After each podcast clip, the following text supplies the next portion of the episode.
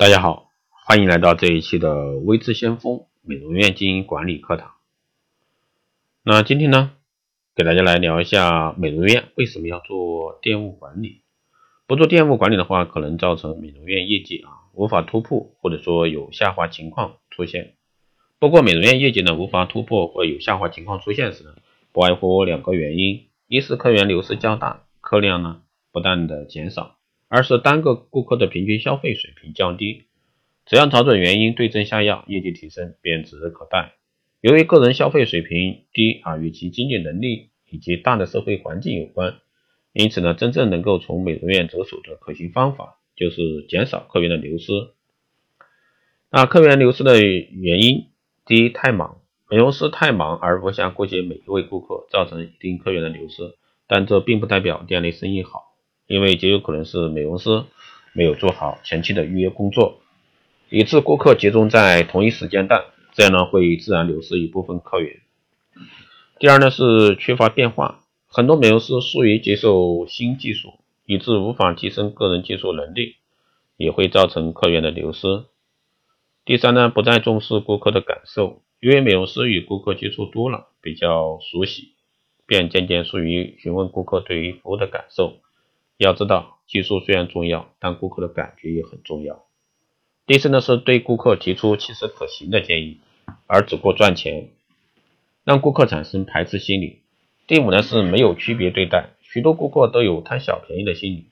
如果美容师能够适时给予顾客一些小小的优惠，就能稳住一大批顾客，否则的话呢，也会造成客源的流失。第六呢，是在言语或行为上得罪顾客。有些美容师呢，盲目自大，不够亲善，让顾客呢产生抵触情绪，也容易造成客源流失。第七呢，是缺乏自信心。美容师对自己没有信心，害怕接触顾客，当然无法提供最好的技术和最专业的服务，因此呢，流动性极大的顾客自然流失。第八呢，是美容师自身形象差。美容师是带给别人美丽的人，如果其自身形象太差，有谁会相信他能让自己更美丽呢？第九呢是急功近利，对于第一次上门的顾客便狮子大张口，又想让他们做包月护理，又想让买了一大堆产品，必然会把顾客吓得逃之夭夭。那解决之道呢，第一是建立客户消费档案。